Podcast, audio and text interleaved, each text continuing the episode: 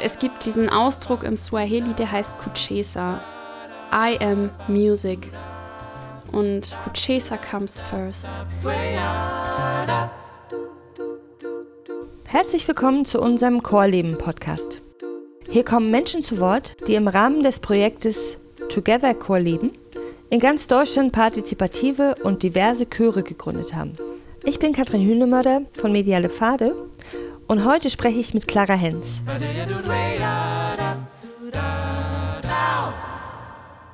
Clara ist Sängerin, Chorleiterin und Musikpädagogin und du studierst gerade was ganz Spannendes, nämlich einen Master in Innovative Jazz Pop Choir Directing.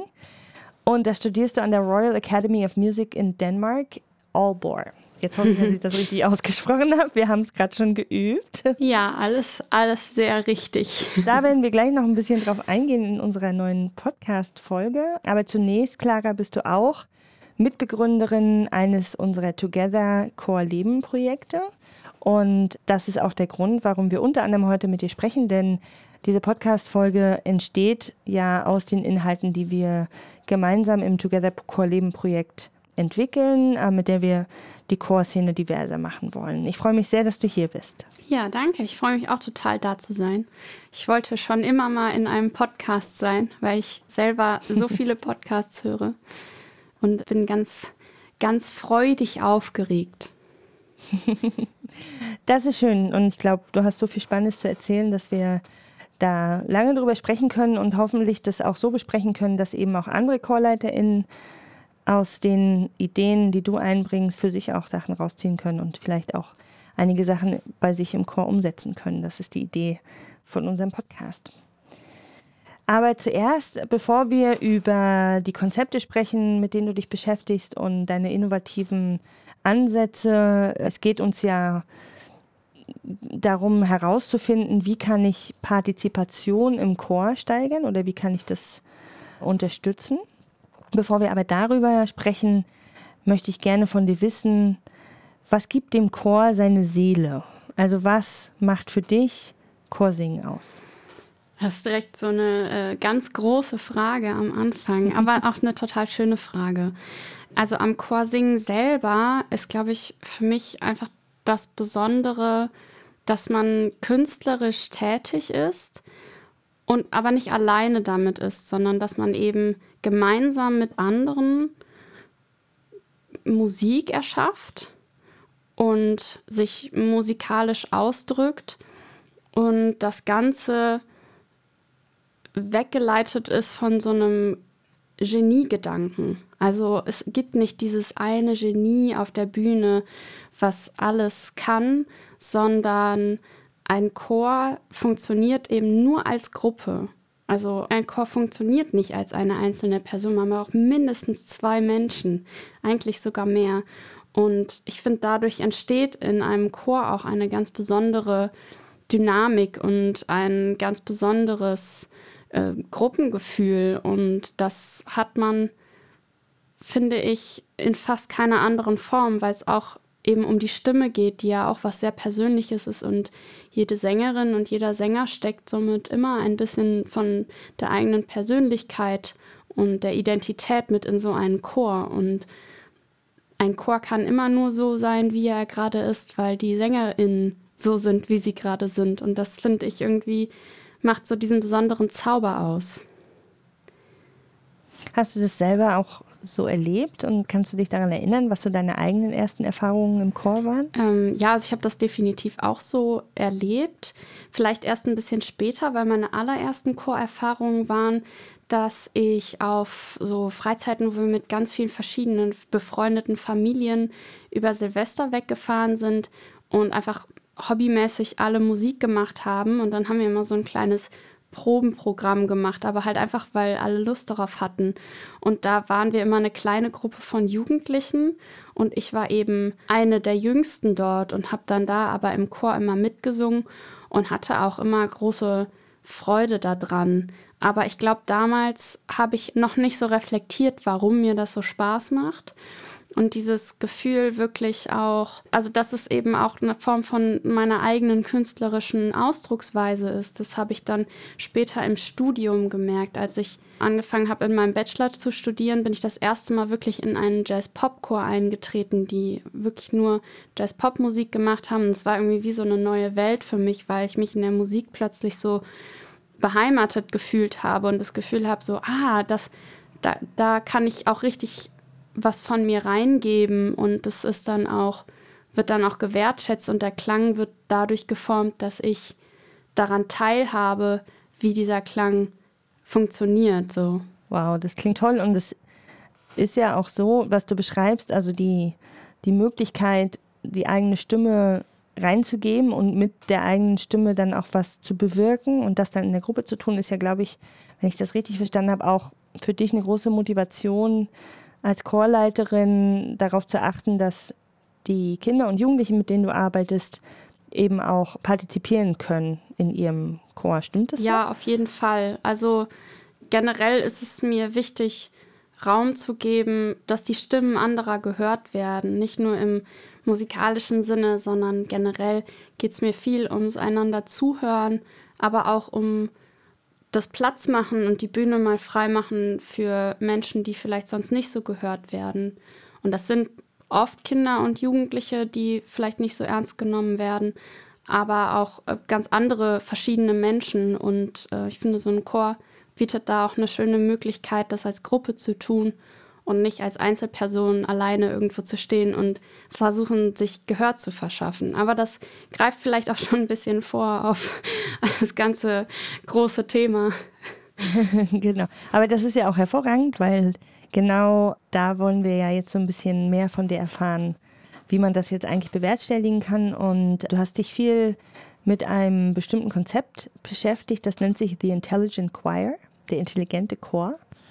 Und vielleicht kannst du uns ganz kurz mal erzählen, wo das herkommt und was hinter diesem Konzept steckt, bevor wir so ein bisschen tiefer noch da reingehen, wie man damit jetzt Chorarbeit machen kann. Ja, super gerne. Äh, das ist nämlich tatsächlich das, was ich studiere. Also hinter diesem mysteriös klingenden Studiengang verbirgt sich eigentlich genau das. Also The Intelligent Choir ist eine Methode, ähm, Chorleitung neu zu denken und die ist in Dänemark entstanden und zwar tatsächlich in Aalborg ähm, und wurde maßgeblich entwickelt von meinem Professor Jim Daus Jörnö und wird aber jetzt auch immer weiterentwickelt. Also das ist kein festes Konzept, sondern es wird immer weiter gedacht mit den Studierenden gemeinsam und mit den Lehrenden, die dort unterrichten. Und der Kerngedanke ist, dass man sich ein bisschen wegbewegt von vielleicht traditionelleren Weisen der Chorleitung hin zu einer Gleichberechtigung. Also es wird so ein bisschen aufgehoben, dass Chor und Chorleitung gegensätzliche Rollen haben. Zumindest habe ich das oft so wahrgenommen. Ne? Das ist ja auch, also nicht alle nehmen das gleich so wahr, aber ich habe das oft so wahrgenommen und die Methode arbeitet ganz, ganz viel damit, sowohl Entscheidungen auch vom Chor treffen zu lassen, also die Gruppe als intelligente, partizipative Gruppe wahrzunehmen, die selber musikalische Entscheidungen treffen kann und gleichzeitig aber auch die Verantwortung für die Musik auf viele Schultern zu verteilen und nicht nur in der Chorleitung zu lassen. Und das ist tatsächlich ein Gedankengang, der schon ein bisschen älter ist und sich in der Musikpädagogik und auch in verschiedenen Gruppenprozessen, die analysiert werden konnten, gezeigt hat. Und darauf baut sozusagen das ganze Konzept auf. Und bei der Methode Intelligent Choir werden verschiedene pädagogische Bereiche in der Chorarbeit integriert. Also Chorarbeit wird nicht nur als ein künstlerischer Beruf, sondern eben auch als ein pädagogischer wahrgenommen. Und es gibt verschiedene pädagogische Handlungsfelder, die dort abgedeckt werden. Und man teilt das ungefähr in drei Bereiche auf. Nämlich einmal gibt es das sogenannte Vocal Painting. Das ist eine andere Form des Dirigierens, nämlich eine Art Zeichensprache. Ich glaube, da kommen wir später, kann ich da auch noch mal ein bisschen mehr zu erzählen. Das ist eine Art Zeichensprache, die eben improvisierte Chormusik möglich macht und gleichzeitig musikalische Kompetenzen vermitteln kann, die vielleicht in der Theorie ein bisschen trocken und schwierig zu erklären werden. Und das ist auch direkt der nächste Kernbereich. Das ist nämlich als in aller, aller, allererster Linie um die Musik selbst geht. Also, dass bevor wir irgendwelche Details oder nach Perfektion streben, äh, bevor das alles passiert, ist erstmal die Musik da. Und die Musik, die ist auch schon da, wenn wir noch nicht so viel geübt haben. Und das ist für mich auch einer der Kernaspekte des Ganzen, dass es sich immer zurückführen lässt auf diesen einen Punkt, nämlich wir sind gemeinsam hier, um Musik zu machen und deswegen ist auch das gemeinsame Musizieren und das Gefühl von, ich bin die Musik, von vornherein in der Probenarbeit implementiert. Und kann man sagen, dass das auch das Ziel ist, wenn man mit solcher Methode arbeitet, um jetzt nochmal einen Schritt zurückzugehen, wo liegt denn die Chance in dieser Methode für so eine Chorentwicklung? Was genau soll damit erreicht werden? Also du hast jetzt, es geht darum, Verantwortung auf verschiedene Schultern zu verteilen. Die Chance, auch wenn ich das richtig verstanden habe, äh, den Chor als irgendwie auch so eine Art demokratischen Mitwirkungsort zu begreifen und, und einfach mitwirken zu können. Was ist das Ziel am Ende für den Chor, der so eine Entwicklung mitmacht und ähm, ja, sowas durchläuft und sich so über diese Methode entwickelt? Was kann da hinten bei rauskommen sozusagen? Ich würde sagen, musikalische und künstlerische Unabhängigkeit fasst es vielleicht zusammen. Also, dass das künstlerische Gelingen oder das künstlerische Ausdrücken nicht von der Person der Chorleitung abhängt, sondern dass die Gruppe an sich gemeinsam in der Lage ist, sich auszudrücken und dass sie über die Kompetenzen verfügt, musikalisch und künstlerisch aktiv zu sein und dass die Methode einen Chor dahin bringt, diese Rolle zu übernehmen und auch eine Form von Leitung selbst zu übernehmen, wenn man das so sagen kann.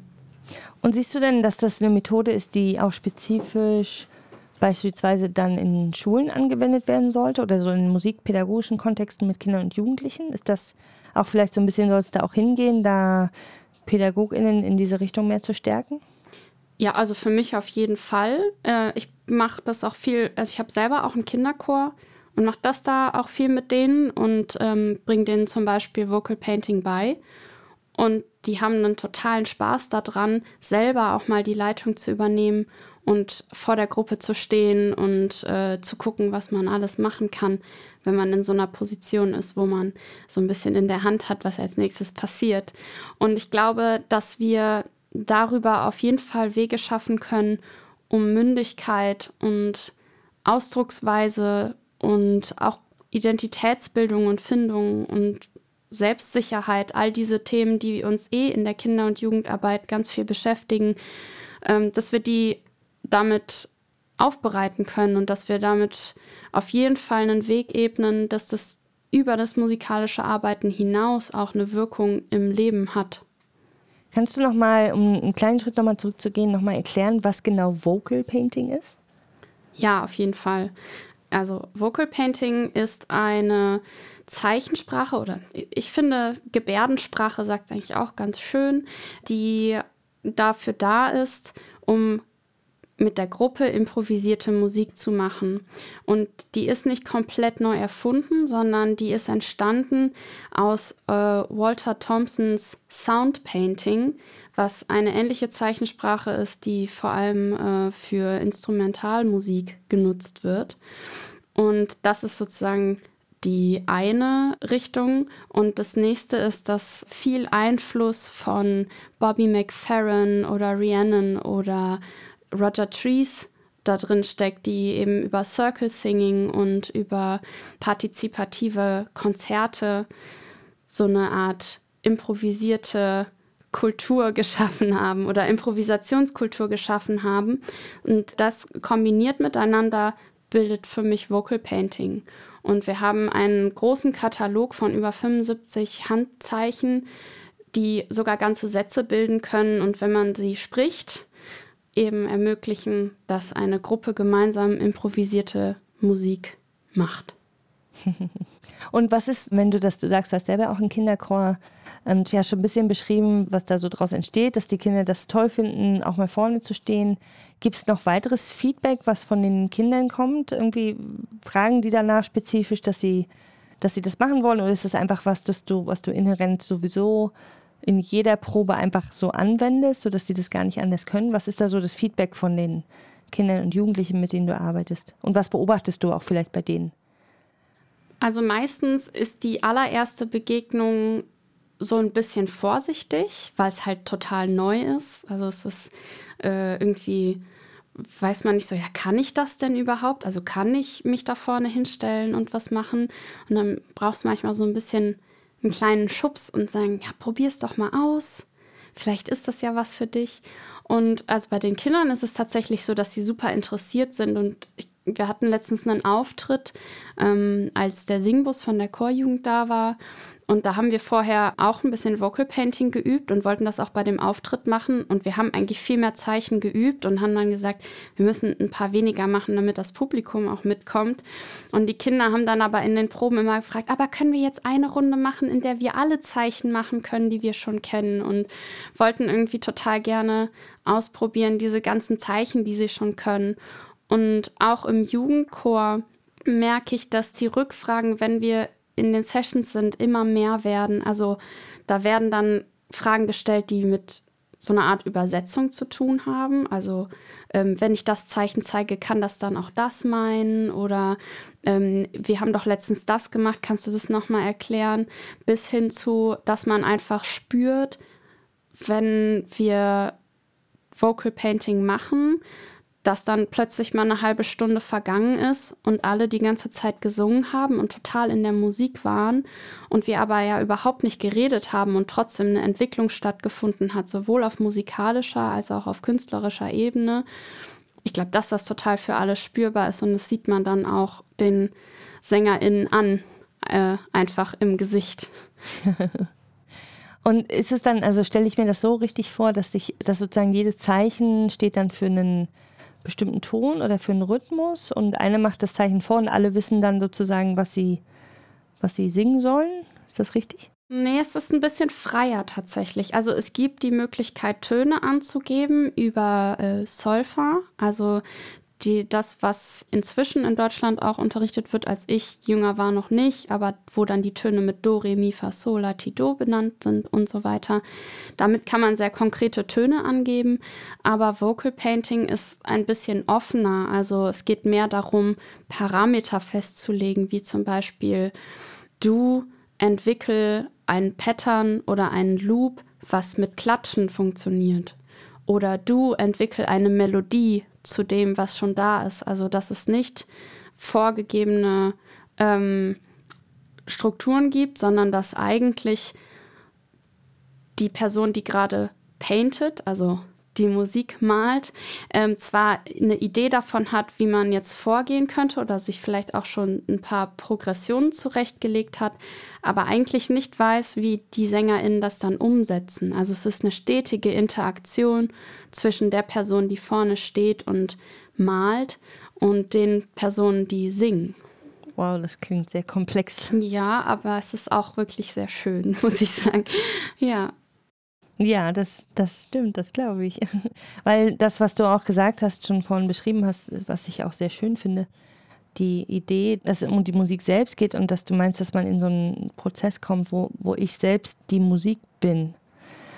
Kannst du vielleicht dazu noch mal ein bisschen was sagen? Wie, wie kommt man da hin? Oder was, wie könnte zum Beispiel auch so ein, so ein Prozess aussehen, den du in deiner Chorprobe dann irgendwie äh, anfängst? Also wie steigst du ein in so einen Prozess? Gibt es da so Dinge, die du immer wieder tust oder improvisierst du das auch quasi jedes Mal neu? Was ist da so deine Herangehensweise?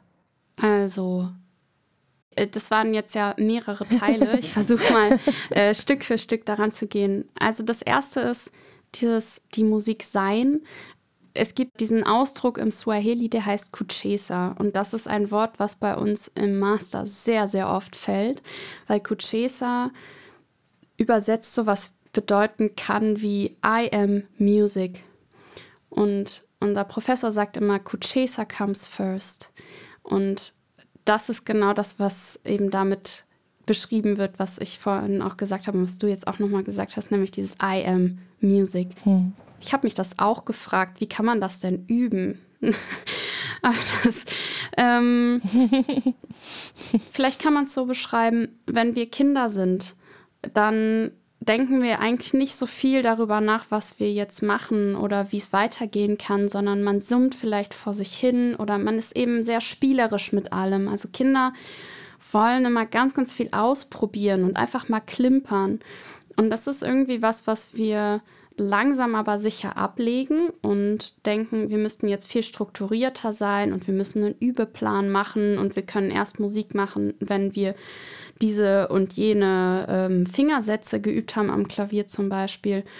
Und was ich immer wieder versuche, ist mich ganz bewusst in ein Mindset zu begeben, wo ich sage, jetzt gerade geht es mir ums Musikmachen und nicht darum, technisch perfekt zu sein, sondern ich setze mich jetzt zum Beispiel ans Klavier und spiele einfach mal los und ich spiele einfach nur rum und ich gucke, was dabei rauskommt und beobachte mich selber, anstatt mich zu analysieren und zu verbessern die ganze Zeit. Das ist so, wie ich das ein bisschen übe, aber ich glaube, der simple und vielleicht auch ein bisschen enttäuschende Punkt ist einfach ganz viel machen. Also ganz viel Momente erschaffen, in denen man einfach Musik macht und isst. Und das war dann nochmal der zweite Teil der Frage. genau, das war genau der zweite Teil der Frage. Wie du das in so einer Chorprobe umsetzt. Also hast du da immer so ein gleiches Schema, wie du vorgehst, also einen bestimmten Einstieg, bestimmte Übungen, die du machst, um überhaupt erstmal alle zusammenzuholen und in den Moment zu versetzen? Oder guckst du auch eher wie ist die Gruppe drauf und stellst dich dann eher darauf ein und improvisierst auch so eine Chorprobe? Also es ist so eine Mischung aus beidem. Also ich habe schon immer einen ganz guten Plan davon, was ich vorhabe. Aber natürlich spüre ich auch trotzdem rein, wenn der Chor ankommt, wie sind die gerade drauf oder was brauchen die? Sind die vielleicht müde und wir müssen erstmal ein bisschen wach werden oder müssen wir runterkommen? Das behalte ich mir dann schon vor, auch mal zu ändern. Aber ich glaube, das Wichtigste ist, ich erwische mich immer wieder dabei, in Chorproben sehr viel zu reden oder in so eine Erklärungsnot zu geraten, dass ich denke, ich muss jetzt alles erklären, was ich mache, damit die das verstehen und merke aber, dass die Proben, die allen eigentlich besonders gut tun und wo auch das Feedback dann nachher sehr deutlich ist, dass es gut getan hat, sind Proben, in denen nicht so viel geredet wird, sondern wo ich versuche über Körpersprache und meine eigene Stimme einfach Sachen zu machen. Also von vornherein in der Musik zu sein und die Stimmung oder Energie einzufangen und umzusetzen oder zu übersetzen in die Musik. Und das funktioniert tatsächlich ganz gut, wenn man nicht über Musik redet, sondern wenn man Musik macht und darin dann Prozesse entstehen lässt. Mhm. Wenn uns jetzt Chorleitende, ChorleiterInnen zuhören, die sagen, oh, das klingt aber toll, das möchte ich auch gerne vielleicht einsetzen in meinen Korb rum? Muss ich erstmal einen Kurs machen in Vocal Painting, bevor ich das einsetzen kann? Oder gibt es Dinge, von denen du denkst, so, nee, die kann man eigentlich jetzt auch schon einsetzen? Wie könnte man da rangehen, um sich dahin zu entwickeln, um auch Korprum so zu gestalten und diese Methoden einzusetzen? Genau. Also es gibt natürlich die Möglichkeit, Kurse zu machen. Es gibt immer wieder auch von KollegInnen von mir kleine Workshops dazu oder man kann auch einen Inspiration-Kurs in dem Fach machen an der Hochschule, wo ich auch studiere. Wenn das aber zu viel ist oder wenn man sagt, hey, ich möchte jetzt irgendwie eigentlich erstmal dahin kommen, überhaupt mehr Musik in meiner Probe zu machen, da muss ich nicht unbedingt einen Kurs versuchen, dann ist eigentlich meine Empfehlung, und das klingt vielleicht ein bisschen widersprüchlich zu dem, was ich bisher gesagt habe, aber ich plane tatsächlich meine Workflows. Also, dass ich mir nicht nur aufschreibe, was Ziel der Probe sein soll, sondern wie ich auch dahin komme. Und dann übe ich meine Flows. Also einen ähm, Flow. Und ich weiß ehrlich gesagt nicht, ob man das jetzt gut ins Deutsche übersetzen kann. Aber wenn es halt einfach läuft. Hm. Das ist tatsächlich etwas, was man üben kann. Ähm, und zwar zu Hause am Klavier. Einfach diese einzelnen Workflows, die immer so ungefähr drei bis fünf Minuten lang sind, für sich üben und üben, am Klavier zu sitzen und mit dem Chor zu sprechen, obwohl er nicht da ist und mit dem Chor zu singen, obwohl er nicht da ist und sich vorzustellen, dass der Chor da ist und wie mache ich das jetzt alles vor und wie kann ich im Flow bleiben und wie kann ich auch vielleicht das rhythmische Gefühl beibehalten, obwohl ich gerade keine Musik mache. All dies sind Dinge, die ich tatsächlich zu Hause für mich selber übe. Das ist hochgradig interessant. Wie gehst du da für dich vor? Also es ist so ein bisschen unterschiedlich von Chor zu Chor, aber im Prinzip ist es so, dass ich meistens am Tag vor der Chorprobe in meinem Kalender einen Zeitslot eingetragen habe, wo drin steht Vorbereitung dieser und jener Chor. Und dann überlege ich mir, was ansteht und mache mir erstmal eine Übersicht davon, was möchte ich überhaupt proben und was ist der Fokus in dieser Probe. Und dann setze ich mich mit der Musik hin ans Klavier und gehe das alles durch, schaue, was Schwierigkeiten sein könnten, schaue, wie ich das Thema, was ich gerne bearbeiten würde, aufbereiten könnte. Und dann habe ich so ein Notizheft und da schreibe ich mir dann immer Stück für Stück auf meine Arbeitsschritte und meine Workflows.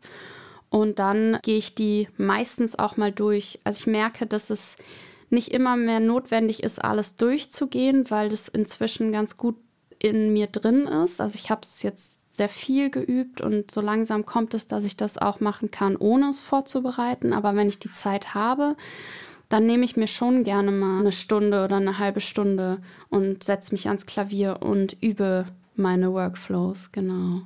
Nicht vor jeder Probe, aber ich versuche es recht regelmäßig zu machen, weil ich merke, dass meine Proben dadurch für mich entspannter und auch zielführender werden. Ich weiß, dass du bzw. ihr zusammen als Team sehr interessante digitale Modelle entwickelt habt, wie ihr trotzdem weiterhin mit euren Kindern und Jugendlichen, ja auch während der Zeit, wo ihr euch nicht treffen durftet, arbeiten konntet. Und darüber würde ich gerne ein bisschen mehr erfahren. Vielleicht erstmal ganz grob, kannst du kurz erzählen, wie ihr diese Zeit erlebt habt und wie seid ihr auf die Idee gekommen, dann digitale Methoden zu entwickeln, um doch weiterzuarbeiten? Ja, also es war ja vor ungefähr ein oder ziemlich genau einem Jahr, dass dieser lange Lockdown angefangen hat und wir dann anfangen mussten im Jugendchor und auch in meinem Erwachsenenchor, aber das ist jetzt speziell was, was wir im Jugendchor gemacht haben, Online-Proben zu machen, wieder mal. Und da muss ich dazu sagen, wir sind ein Team von drei ChorleiterInnen. Also mit mir sind noch mein Kollege Felix Schirmer und meine Kollegin Leonie Herberts in diesem Jugendchor. Und wir haben uns sehr schwer getan, damit das anzunehmen, dass jetzt halt wieder Online-Proben sein müssen.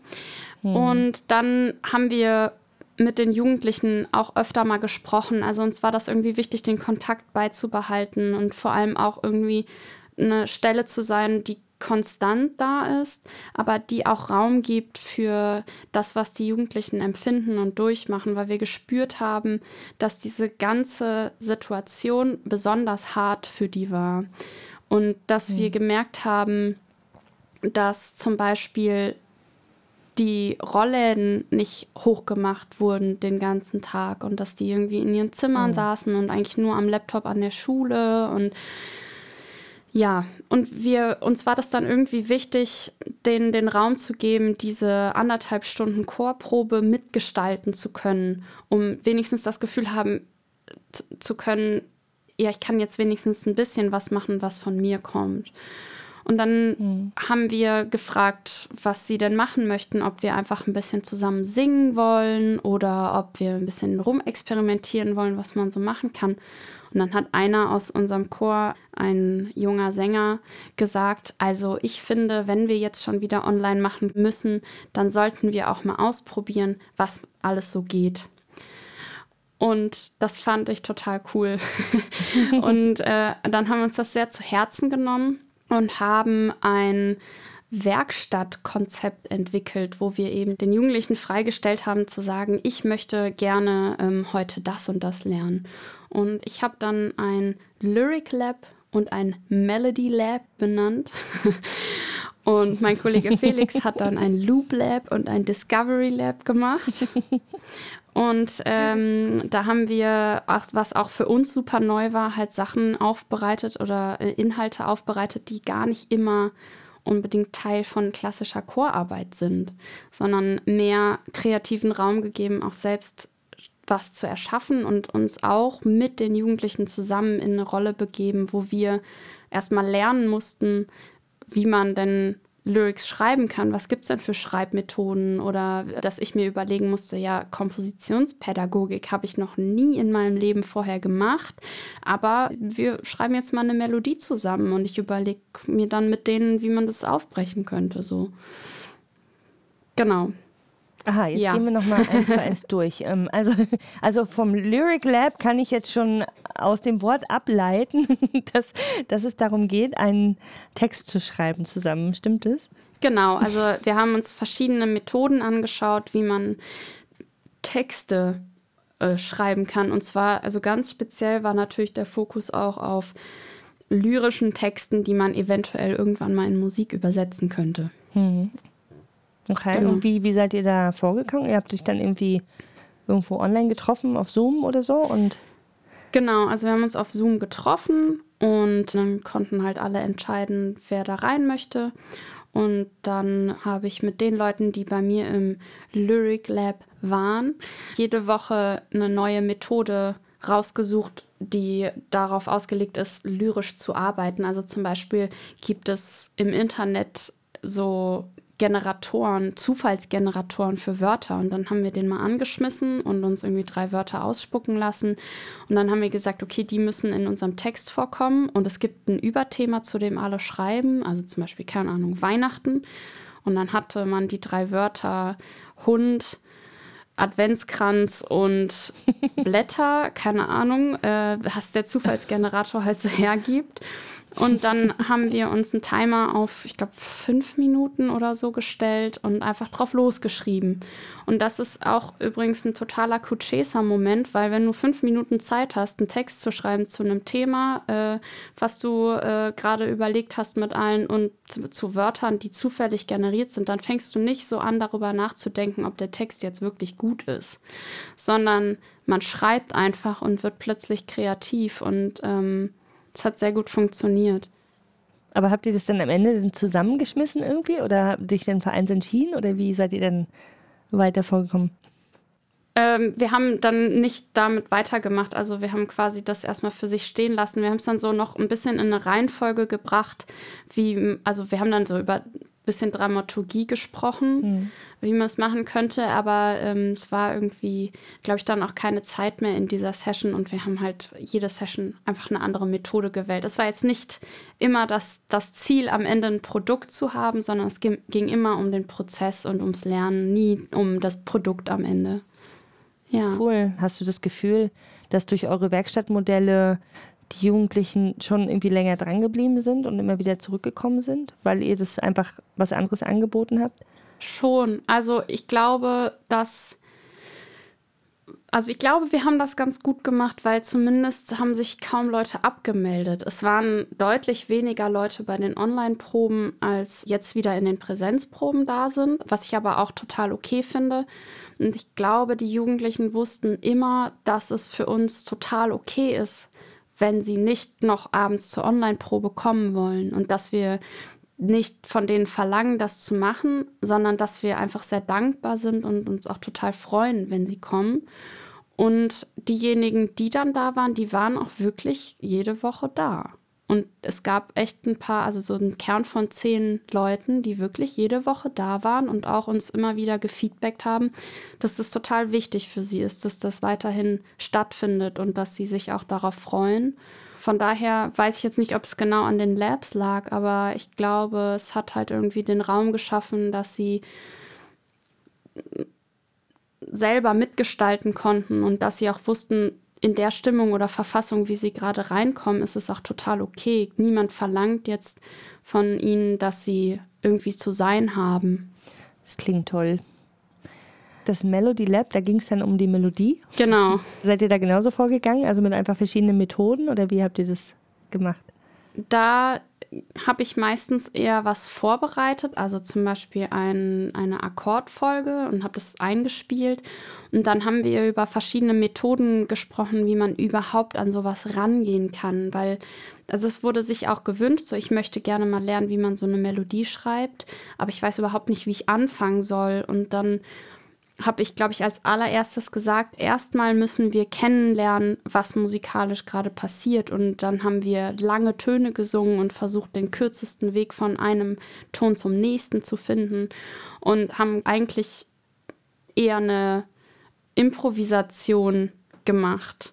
Und dann ähm, auch hier über das Spielerische zu gehen und zu sagen, es gibt verschiedene Möglichkeiten. Wir probieren jetzt mal ganz viel aus und wir bewerten nicht, sondern wir, wir singen einfach über diesen Loop, über diese Akkorde und improvisieren immer weiter und nehmen mehr Facetten hinzu und dann stellt sich das relativ automatisch ein, dass man irgendwann auf was hängen bleibt, was man immer wieder singt.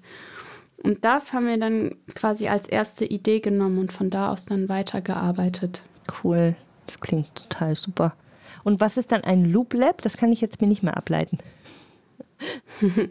genau, das Loop Lab und das Discovery Lab, das hat dann eben Felix gemacht und beim Loop Lab hat er mit den Jugendlichen an einer Loop Station gearbeitet. Also das ist ein, ein Gerät, wo man auf einen Knopf drücken kann und dann kann man da reinsingen und dann drückt man nochmal auf den Knopf und dann wiederholt mm, es das okay. immer mhm. wieder. Und so kann man immer mehr aufbauen und Sachen im Kreis spielen.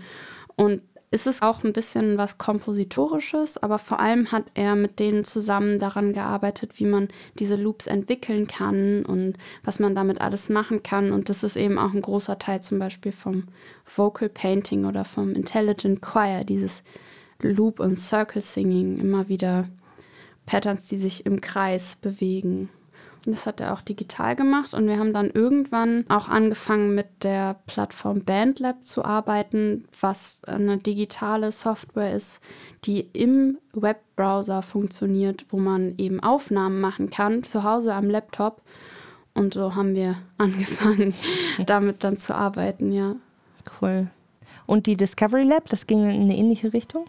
Nee, das ist was ganz anderes. Da ging es tatsächlich darum, Musik zu hören und über Musik zu sprechen. Also wir haben eine Playlist gemeinsam mit dem Jugendchor, die die auch selber bedienen können. Also die können da Sachen hinzufügen.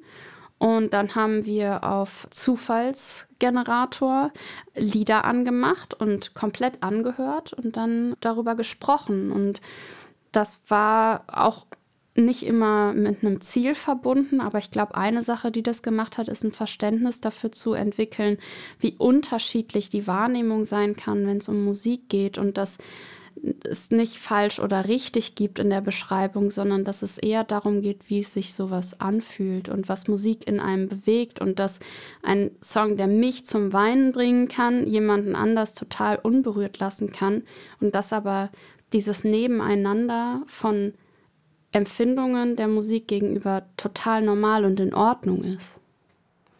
Und was glaubst du, bleibt von diesen Sachen, die ihr jetzt in Corona entwickelt habt und mit denen ihr euch beschäftigt habt? Was, was habt ihr jetzt wieder mitgenommen in die Präsenzproben?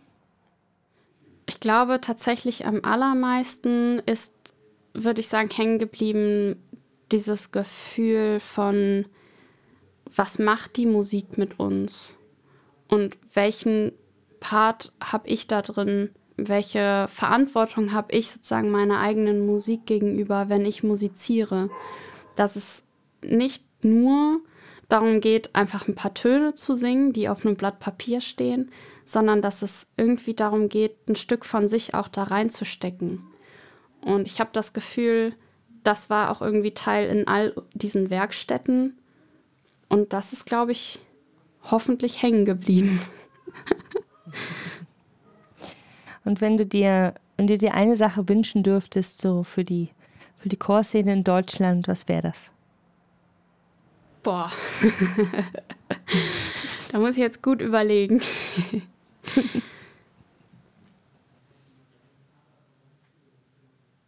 ich würde mir wünschen, dass die Musik zuerst kommt. Immer. Ja. Das ist ein super schönes Schlusswort. Vielen, vielen Dank, Clara, für dieses wunderschöne Interview. Ich habe ganz, ganz viel von dir gelernt, ganz viel Inspiration mitgenommen und äh, wünsche dir für dein Studium, für deine Arbeit ganz viel Glück und glaube, wir werden noch viel von dir hören und sehen können. Vielen Dank für das Gespräch. Vielen lieben Dank dir. Es war sehr schön bei dir.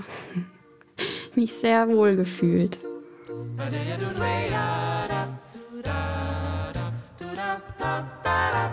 Der Chorleben-Podcast ist ein Projekt von Remix. Jugend singt und mischt sich ein.